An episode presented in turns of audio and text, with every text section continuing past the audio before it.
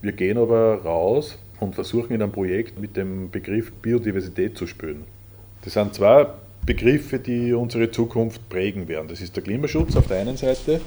Und der Klimaschutz ist eine relativ äh, einfache Geschichte, nicht? weil da hast du also im Wort Klimaschutz hast du ja schon etwas Bedrohliches drin. Also das ist ein Wort, das erklärt eigentlich alles. Nur der Begriff Biodiversität, der am Ende noch viel wichtiger ist, der ist halt einfach sehr ja, beschreibend.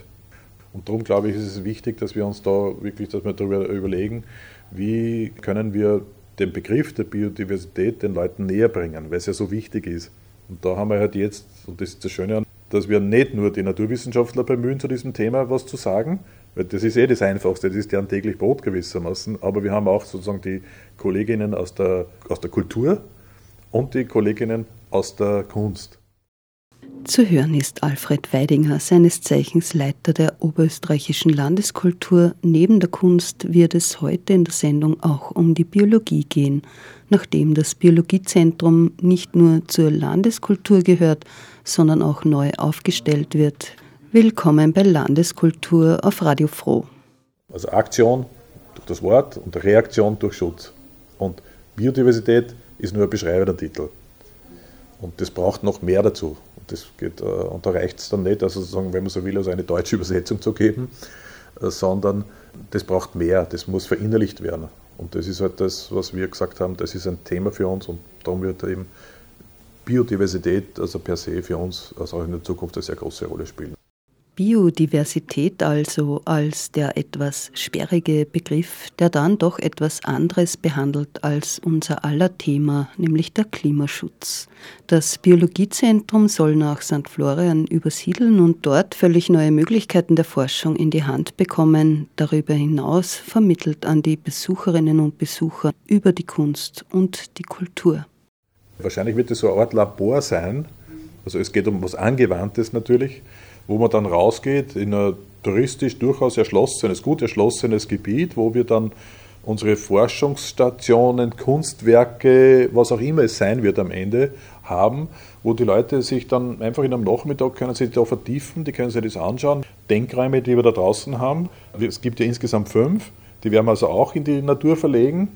Diversität fühlbar wird, wie zum Beispiel also wie etwas wächst, weil also auch ein Wachstumsprozess verursacht ein Geräusch also das kann man ja aufzeichnen. Und dann plötzlich also ist es etwas Nachhaltigeres, wenn man das, wenn man das dann viel, viel mehr verinnerlicht. Oder zum Beispiel, dass wir sagen, Wasser. Also bei den Gewässern ist es so, vor allem diese kleineren Gewässer, die Temperatur steigt. Die Temperatur der Gewässer steigt aber nicht unbedingt nur deswegen, weil, es, weil das Klima, weil es einfach wärmer wird, sondern auch deswegen, weil diese Bäche nicht mehr verschattet sind, nicht? durch diese extensive Landwirtschaft. Und dadurch wird es immer wärmer. Aber was bedeutet das? Und erklärt es einmal jemand. Es ist nicht so einfach, das zu erklären, was sich dann also eigentlich also in Bezug auf Biodiversität, Artenvielfalt also verändert. Und darum haben wir gesagt, wir machen das so, das wird so sein. Du hast ein Becken, das ist vielleicht nur mit 10 Grad kaltes Wasser. Und du kannst reingreifen in dieses Becken. Und wenn du reingreifst, wir haben ja in Oberösterreich, haben wir ja die, was Sensorik anbelangt, haben wir ja Spitzenland. Das heißt, es wird über Sensorik wird das System wissen, dass, äh, dass der jetzt seine Hand oder diejenige dass die Hand in das 10 Grad kalte Wasserbecken gelegt hat und dann hast du vor dir einen Monitor und du siehst, und du, das ist ein Schnitt durch die Bachlandschaft und du wirst sehen, was sich an Arten in einem 10 Grad kalten Wasser bewegt. Und daneben hast du dann eine Schale, da ist das Wasser vielleicht 25 Grad. Und du wirst du sehen, was es für dramatische Auswirkungen hat, weil dann kommen vielleicht so Algen dazu, was auch immer. Und so versuchen wir halt, also das Ganze und wie gesagt, da sind, da sind alle dabei. Da sind die KunstwissenschaftlerInnen dabei, die NaturwissenschaftlerInnen und auch unsere Spezialisten also aus dem Bereich der Kultur.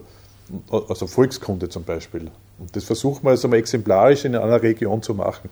Und das ist das Thema. Es geht um Biodiversität.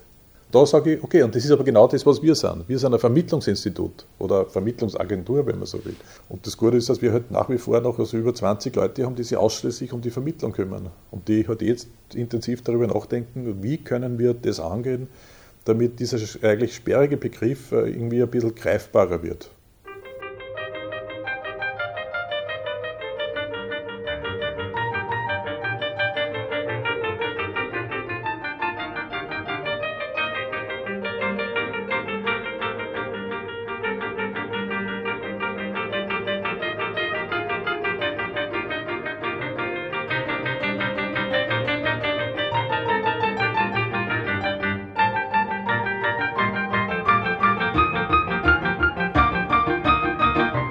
Das Francisco Carolinum, das die ehemalige Landesgalerie war und ist ein Haus für Fotografie.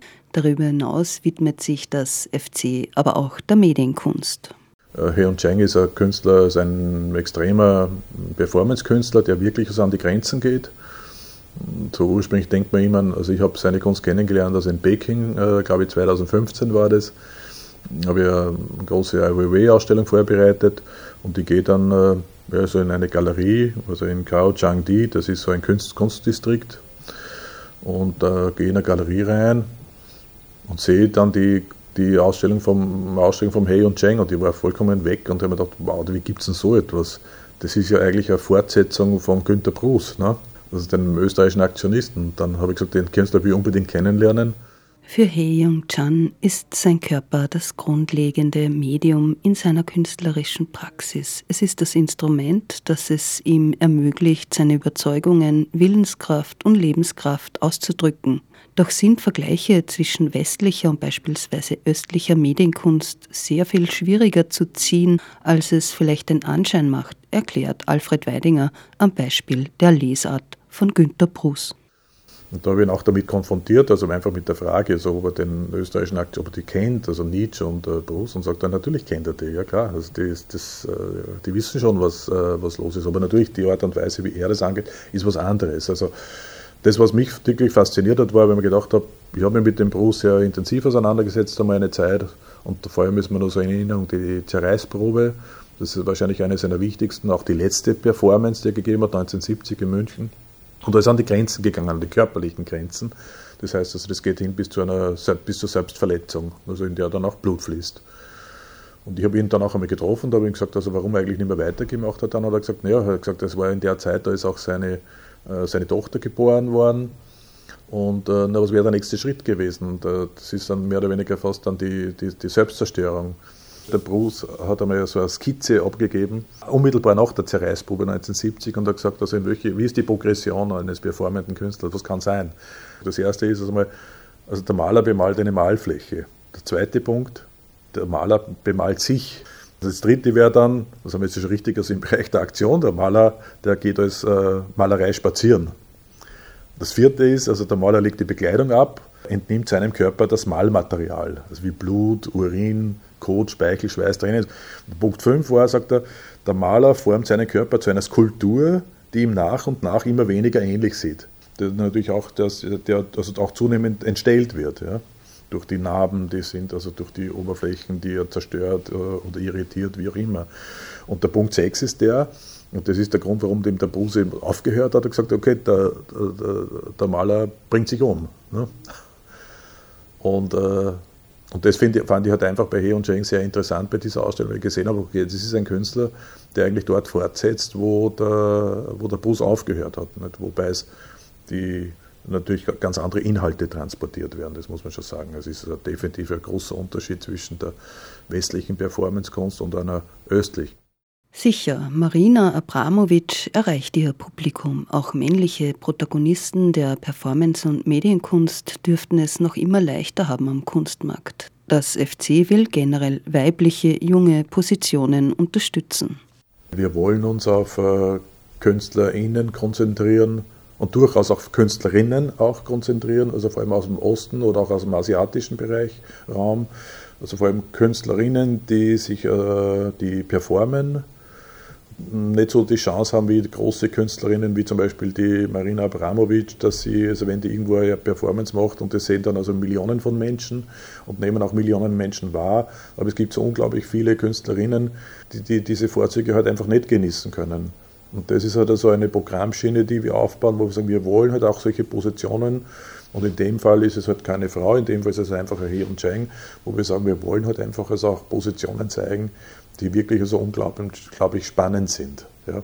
Und so aus dieser Idee heraus haben wir ja auch die, zum Beispiel auch die Ausstellung jetzt gemacht von der, von der Natalia LL, also die erste Ausstellung, der, wahrscheinlich der wichtigsten feministischen Performance-Künstlerin Polens und die erste Ausstellung aus außerhalb ihres äh, Landes, was vollkommen verrückt ist. Man muss 84 werden, um einmal so eine Ausstellung zu kriegen. Dazu werden neue Formate entwickelt und kuratorische Konzepte erweitert. durch Einladungspolitik etwa.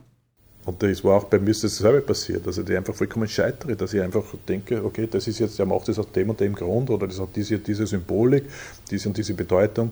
Nein, hat es überhaupt nicht. Also versuchen wir uns einmal zu erklären, was ist das eigentlich?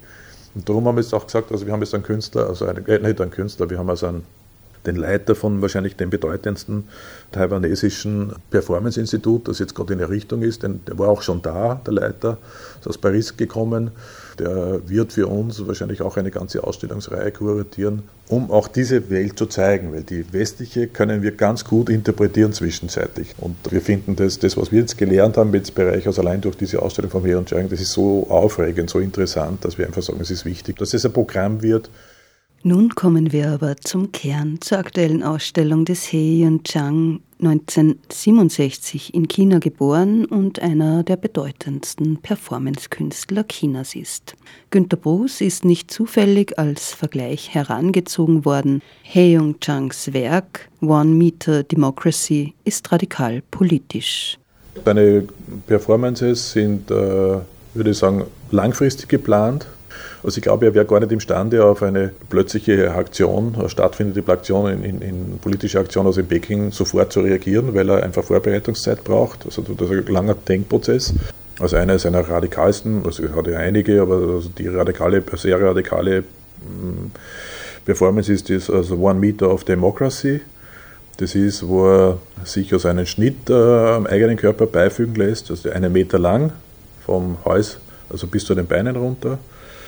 Und die Geschichte ist also so, und, das, und, ich glaube, wenn man das erzählt, dann kann man das ganz gut verstehen, wie er arbeitet. Er hat gesagt, dass es, natürlich geht es um Demokratie. Er hat also 25 Freunde, Freundinnen also in Peking eingeladen, jeder aus einem bestimmten Bereich der Kunst kommend, zu sich nach Hause ins Atelier, das auch übrigens vom Ai Weiwei äh, geplant ist. Also Ai Weiwei hat ja relativ viel äh, Architektur gemacht, das wissen die wenigsten. Und dann hat er also eines gemacht, also da sind diese 25 Leute zusammengekommen in seinem Atelier und er hat gesagt, also pass auf, lass uns jetzt darüber abstimmen, das geht jetzt, also es ist ein demokratischer Prozess. Wenn ihr Ja sagt, dann lasse ich mir jetzt also einen Schnitt verpassen, vom Hals weg, also bis hinunter, einen ganzen Meter, lassen wir den Körper aufschneiden, also einen Zentimeter tief ungefähr und durchgehen und das Ganze auch ohne Narkose. Ja, und dann gab es diese Abstimmungsprozesse und am Ende ist dann rausgekommen, okay, wir wollen das, und dann sind sie also in den Galerieraum gefahren, das war schon vorbereitet alles, dort ist das OP-Team gewesen. Er hat vorher, natürlich hat er, glaube ich, dazu hat er fünf Fotografen bestellt, also da, äh, weil er weiß, dass das eine einzigartige Performance ist, ist es sehr heikel. Das heißt, also einer reicht nicht aus, weil wenn der versagt, seine Kamera, dann, ist es, dann, dann fehlt ihm was. Also so gesehen waren es fünf äh, FotografInnen, die, das, äh, die die Performance fotografiert und dann wird es auch noch also mit mehreren Kameras festgezeichnet. Es gibt also auch ein Video. Er ist dann am Ende sehr heikel, was die Auswahl anbelangt, weil wir wollten jetzt auch, also von zwei Serien wollten wir noch weitere Fotos haben, haben wir gesagt, da gibt es ja sicher mehr. Er hat gesagt, nein, es gibt nicht mehr, weil er hat eh lang genug braucht, die auszusuchen. Und das sind die Werke zu den Performances. Dann haben sie dort alle versammelt, also er legt sie hin, dann kriegt er halt so, so ein, zieht sie nackt aus, sieht man auch im Video, legt sich auf diese Bahre, nimmt sie irgendwie so ein, so ein Beißding in den Mund hinein, weil er sie ja mit, äh, ohne Betäubung macht und dann fangen die halt an, mit dem Skapell zu schneiden und fügen ihm wirklich also einen Meter äh, Democracy zu. Also, und dann ja, nach dem, was, man sieht es auch im Körper, wie der Körper reagiert, wie er auf den Schmerz reagiert. Nicht? Also man hört auch, dass er eigentlich schreit dabei, aber nicht, wird nicht so laut, weil er das ja im Mund hat. Und dann ist er so derartig erschöpft, dass dann kaum mehr was kommt. Kuratiert wurde die Ausstellung von Ai Weiwei, der Kritik aber auch anders formuliert als He Yong Chang. Dieser Protest, würde ich meinen. Nicht? Der natürlich, also Sie haben den IOW angesprochen, bei dem ist es also wirklich also ein aktiver Akt. Nicht? Also das heißt also, der fordert gewissermaßen auch die Behörde raus zu reagieren. Oder eben er reagiert auf etwas, was die Behörde macht. Und da ist auch sehr ähnlich, also eben dem Piotr Pawlenski durchaus. Das ist jemand, der der braucht etwas, der braucht also eine Aktion, meistens also eine politische Aktion, auf die er dann also mit seiner Performance oder mit seiner Aktion reagiert. Wie zum Beispiel die, die, die Pussy Riot, die werden eingesperrt und da lassen sie einfach, dann näht er sich den Mund zusammen. Oder seine, auch seine andere, wie er sich halt also in, im Oscar am Roten Platz hat einfach also seine Hoden niedernagelt, nicht? Also, also auf dem Platz. Aber da reagiert er auf eine Aktion der Regierung und reagiert auch auf öffentlichen Plätzen das Wichtigste für ihn, das gilt auch gewissermaßen auch für den IWA bis zu einem gewissen Grad, das ist etwas viel diffiziler, würde ich sagen, ist, dass, äh, dass auch die Behörde dann einschreitet und also sozusagen also eine, wieder eine Gegenaktion setzt und wieder reagiert. Und das ist bei Heo Chang, also bei Heo Chang in keiner Art und Weise, weil das ist jemand, der, der macht halt diese, diese Aktionen im Galerieraum, der kündigt das natürlich auch nicht an, ja, sondern er macht es einfach. Also das ist, äh, natürlich hat so transportiert er damit schon also eine Botschaft und durchaus auch als eine politische, überhaupt keine Frage. Aber, ist, aber er ist nicht jemand, der die, der die Konfrontation mit der Behörde braucht. Reagiert er sehr unterschiedlich zu dem, was wir eigentlich so verstehen. Also wie zum Beispiel im, im Pawlenski oder auch also viele andere. Nicht? Also auch, äh, das ist einfach ganz etwas anderes. Aber es sind durchaus politische Statements, die er abgibt, aber natürlich auch manches Mal einfach auch sehr, sehr, sehr persönliche, also menschliche, die unsere Gesellschaft berühren. He Jung Chang studierte Malerei und zog in den 1990er Jahren nach Peking, wo seine ersten performativen Arbeiten entstanden. In den letzten zwei Jahrzehnten wurde er durch eine Reihe von radikalen Aktionen bekannt. So ließ er seine Hand 24 Stunden lang einbetonieren, versuchte an einem Kran hängend einen Fluss mit seinem eigenen Blut in zwei Hälften zu teilen, brannte sich seine Kleidung vom Leib, verharrte mitten in den Niagarafällen oder ließ sich einen Rippenbogen entfernen. Was auf den ersten Blick wie mutige Stunts erscheint, sind tatsächlich streng formale, referenzielle Kunstwerke mit bezwingend emotionaler Kraft. Die Ausstellung im FC titelt dann noch Golden Sunshine. Dahinter aber steht eine radikale Kunst, die sich mit der Freiheit in einem repressiven Staat auseinandersetzt. Der Golden Sunshine, in Wahrheit ist es eine sehr dunkle Geschichte, weil es geht ihm darum, also Licht in eine Gefängniszelle zu bringen. Also es in Yunnan, also er kommt ja aus Yunnan, Südwesten Chinas, dort gab es ein Gefängnis und da waren auch also Freunde von ihm auch also eingesperrt und die hatten halt kein, kaum Licht. Es gab dort kein Licht, es war also immer alles finster. Es gab irgendwo in einer Hauswand so irgendwie so eine, so eine kleine Ritze, so ein kleines Minifenster, wo irgendwie Licht hineingekommen wäre. Aber das war auch, die Mauer war so dick, dass also auch das kaum gelungen ist. Also das heißt, die Gefangenen dort hatten so gut wie kein Licht. Und dann hat er sich halt einfach mit gelber Ölfarbe beschmiert, von oben bis unten, und hat sich also auf seinen, seinen Galgen montiert, hat er sich jetzt dann hinaufziehen lassen. Und dann hat er einen Spiegel in die Hand genommen und hat mit dem Spiegel Sonnenlicht in die Gefängniszelle gebracht. Und das war eine sehr anstrengende Körperperformance natürlich, weil er ja äh, verkehrt auch dort gehängt ist. Und es war sehr, sehr schwierig, auch die Position zu halten, um das Licht hineinzutransportieren. Und das, diese Performance ist festgehalten worden, eben auch, auch durch äh, Fotografien. Also ich glaube, er ist zwei oder dreimal bewusstlos worden dabei, weil er ja kopfüber gehangen ist. Da gibt es also einige Fotografien, also eigentlich, also einiges ist übertrieben, es sind nur zwei. Ich hätte ganz gern drei in der Ausstellung gehabt, aber und dann hat er aber auch noch, äh, glaube ich, zwei oder drei Gemälde dazu gemalt, äh, weil er ist ja auch, äh, ursprünglich war er ja Maler, er ist ja ein ganz guter Maler. Also sehr frühe Performance. Die Ausstellung hat erst vor kurzem am 12. Oktober eröffnet und ist noch bis 20. Februar 2022 im Francisco Carolinum zu sehen.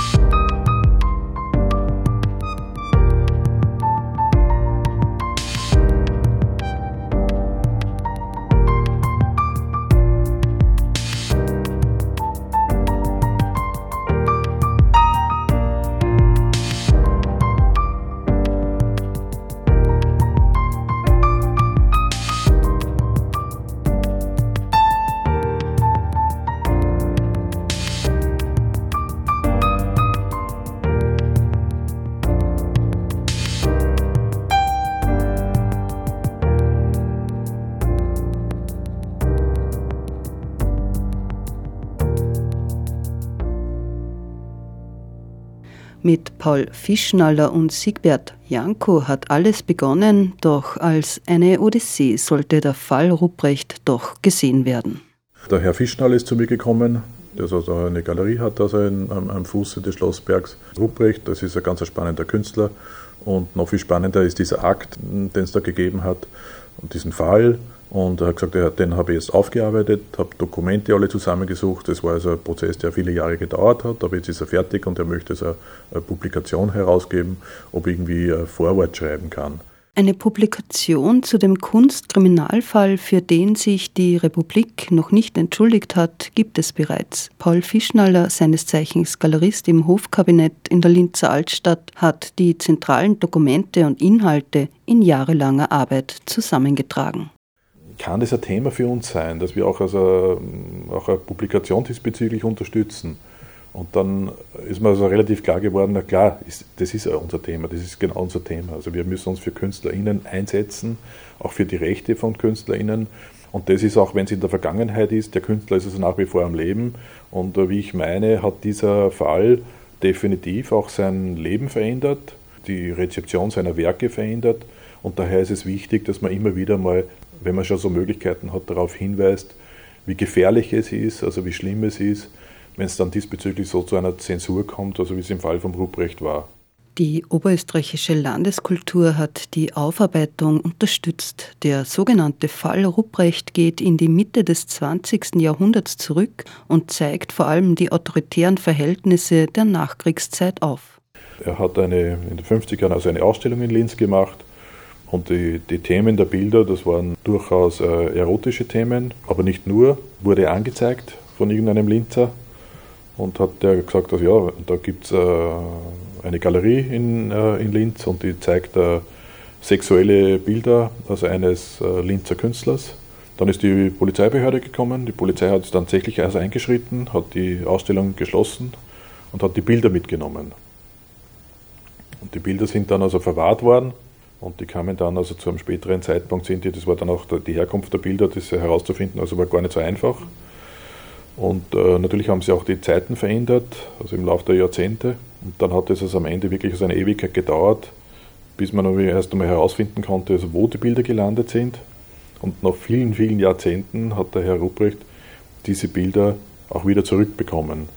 Aber das war also ein, es, war eine, es war eine absolute Odyssee.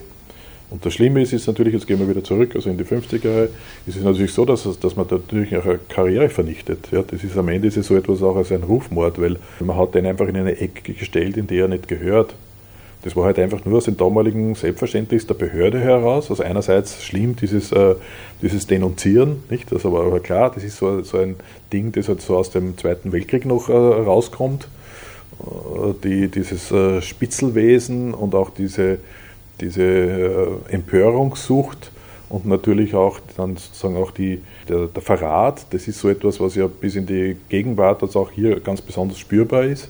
Auch wenn äh, Ruprecht sagt, also das ist etwas, das, da, ist er, das, da ist er jetzt drüber, da steht er darüber und das hat er eigentlich also überwunden zwischenzeitlich, ist es doch etwas, was einen Künstler oder auch eine Künstlerin, wenn es in dem Fall wäre, definitiv berühren würde und aus meiner Sicht definitiv durch diesen Akt auch der, der, der Zensur, der Beschlagnahmung, dann der Verurteilung, das kommt ja noch dazu, dass man einfach also wirklich also ganz massiv in ein Leben, in das Leben eines Künstlers eingreift und auch seine künstlerische Entwicklung dadurch verändert. Und nachdem der Herr Fischnaller wirklich die so präzise gearbeitet hat, was die Dokumentenlage anbelangt, ist so viel an Material dort. Man braucht ja nur die Dokumente lesen. Das Buch ist auch so aufgebaut. Es ist eigentlich nichts anderes als eine Ansammlung. Es gibt auch Beiträge drin, aber eigentlich reicht es sich also einfach mit den Dokumenten, die sind chronologisch also aufgeteilt im Buch, sich die Dokumente zu lesen, dann merkt man, dann spürt man zunehmend, wie dramatisch schlimm das ist, wenn in ein Künstlerleben so massiv eingegriffen wird, wie es im Fall vom äh, Ruprecht der Fall war. Na, es gibt keine Entschuldigung, weil es, es gibt ja eine, eine auf, was ich mich so recht erinnere, ist es ja eine aufrechte Verurteilung. Er wurde tatsächlich verurteilt, aber es, das Urteil äh, meines Wissens nach also wurde nicht aufgehoben. Ich würde sagen, es gab Versuche, aber regelrechte Aufhebung des Urteils, glaube ich, das ist nicht gelungen. Es ist ja dann von einem Gericht zum anderen weitergegeben worden. Es war ja zuerst in Linz, dann ist es an die Jugendstrafanstalt, also nach Wien weitergegeben worden. Also man merkt auch da, gab es ein Zuständigkeitsproblem der Rolle, das irgendwie abzuurteilen, äh, kamen also einige der Protagonisten nicht zurecht. Sehr großartig hat sich verhalten als ein, ein äh, Linzer Kulturpolitiker, der Herr Janko, der Fall Ruprecht, eine Dokumentation, ist mit Textbeiträgen von Heidemarie Böhm, Elfriede Zurker, Maria Reiter, Berthold Ecker, Engelbert Klimstein versehen. Herausgegeben von Alfred Weidinger für die Oberösterreichische Landeskultur, Idee und Konzept Paul Fischnaller. Diese fast 300 Seiten starke Publikation ist heuer erschienen. Der Katalog kann über die Landeskultur erworben werden.